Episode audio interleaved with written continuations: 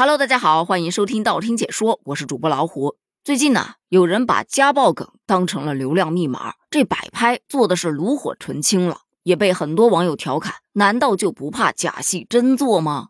事情呢是这样的，最近在网上流传着一则视频，视频当中男子将一主播按到地上，嘴里面一边咒骂，一边对他拳脚相向，那场面之粗暴，令人不忍直视。随后被打的这名主播就在直播中称自己被自己的前夫给家暴了，大家自然就会产生同情的心理，希望能够帮助他维护自身的权益，建议他去报警。他也表示自己已经报警了。结果呢？根据调查，他和他前夫所谓的家暴场景不过是自编自导自演的戏码罢了，目的只有一个，那就是收割流量。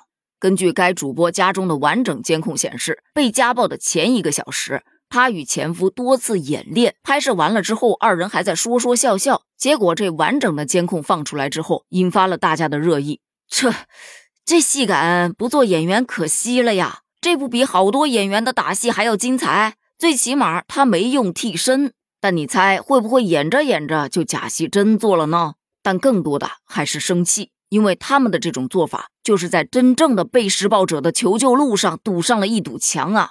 你知道吗？全国妇联于二零二零年十一月发布的数据显示，在中国，平均每七点四秒就有一位女性遭受丈夫的毒打。二点七亿个家庭当中，约有百分之三十的妇女遭受过家暴。这么庞大的数字摆在面前，如果说大家分享的是真实的案例，分享自己如何走出情感的困境，如何拿起法律武器维护自身的合法权益，可能会帮到很多的人。而就在家暴这个绝不该如此轻佻的当做玩笑来对待的话题上，他们居然哗众取宠、博流量、无底线，这就让大家很难接受了。后来经过公安机关的取证，该主播也是供认不讳自己摆拍的事实，于是被拘留十日。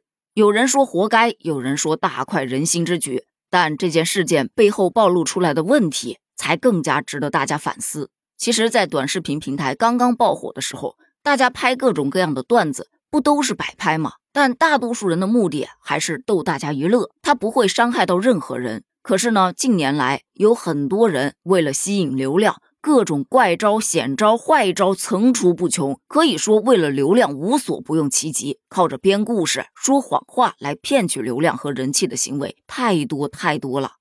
比方说，去年有一女子全身被透明胶带捆绑，然后有两名男子在她脸上涂抹墨水的视频，引发了很多人的关注。当时围观的网友也是义愤填膺，就表示这还了得，建议有关部门严查。随后，民警同志就介入调查了，才发现。网上的这种反应，正是他们要的节目效果，博眼球、赚流量、自导自演。那你试想一下，以后如果再有女生发上来自己受欺负的视频，大家还会信吗？还有，去年有一则视频也是引人关注。说白菜滞销了，满满一车五百斤的白菜仅卖了三十块钱，菜农大叔就被老婆指责，然后崩溃大哭。这个视频走红之后，网友纷纷表示菜农太不容易了，这大叔太可怜了，咱们帮帮他吧。结果短短三天时间，事情就发生了反转。那个在视频当中哭得那么逼真、那么痛苦的大爷，他说他们家的蔬菜根本就没有因为滞销压价，而且几乎已经全部卖光了。我那就是拍着玩呢，我想着能涨涨粉丝，不是粉丝涨得快，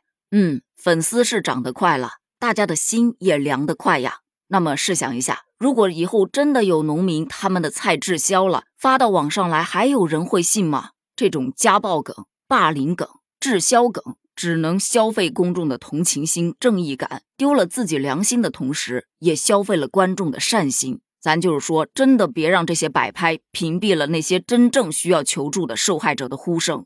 其实，在现代社会，一个信息比较发达的社会，网络平台给了我们更大的交流空间和舆论场。那作为信息的接收者，我们在遇到一些不知真假的网络事件时，尽量的要冷静对待，不要围观造势。作为发布信息者，一定要三思而后行，做事之前要掂量一下后果，尊重事实，不要虚假传播。被眼前的利益冲昏头脑，要学会独立思考。